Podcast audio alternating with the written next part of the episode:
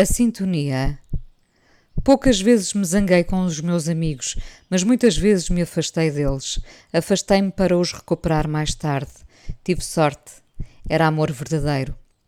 Os amigos dão lugar a zangas ferozes, à posse e a ciúmes pouco consistentes, mas legítimos, e a incredulidade mora tantas vezes dentro de nós. Como é que ele me pôde fazer isto? Fazemos. Fartamo-nos, estivemos tão próximos que houve fricção.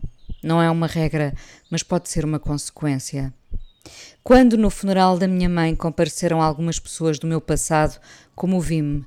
Era como se me dissessem sem palavras: Nós nunca nos fomos embora. Esses laços urdidos, no mais fino silêncio, são tão fortes que agora mesmo me comovo. Eles vinham para me abraçar, mas era eu que queria dizer-lhes que os meus braços se estendiam para eles e os puxavam para nunca mais irem embora. Senti-me grata.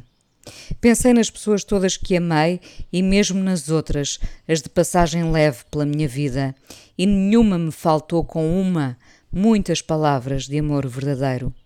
Continuo grata. Desculpei o que ainda nos impedia de vivermos em sintonia, como se fosse aquele bocado de comida que fica em cima da mesa e se torna grande por estar isolado.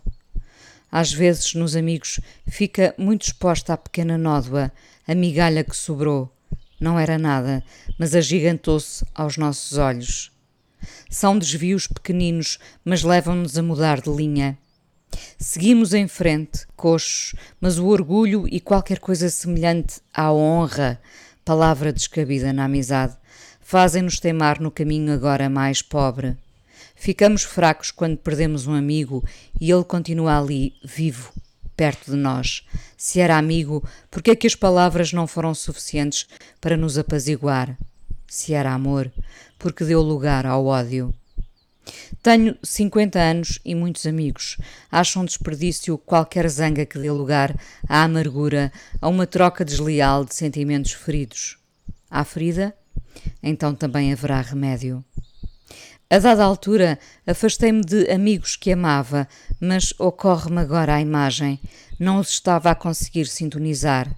Eu tentava ligar o rádio, mas não estávamos na mesma frequência e às vezes não temos maturidade suficiente para continuarmos ligados, para procurar melhor a frequência.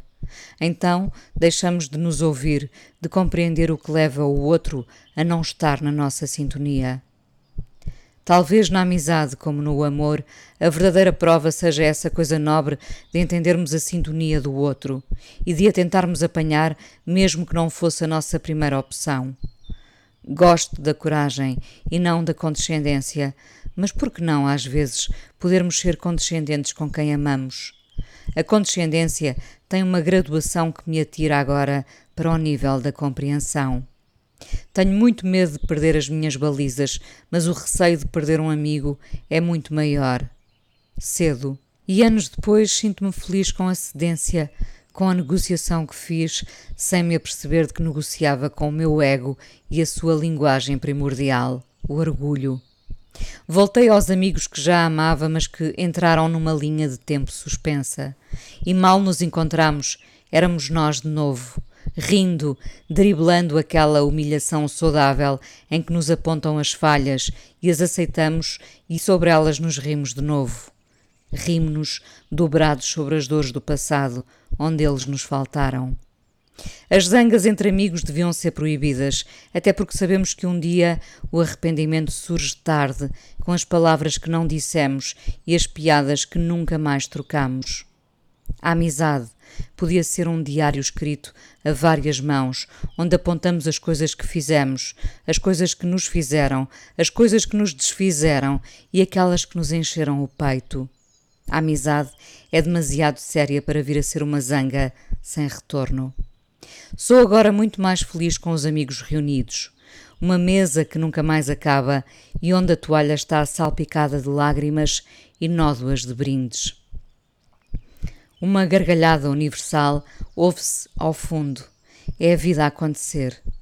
Uma zanga entre amigos é a negação da própria vida e da espiritualidade que a persegue.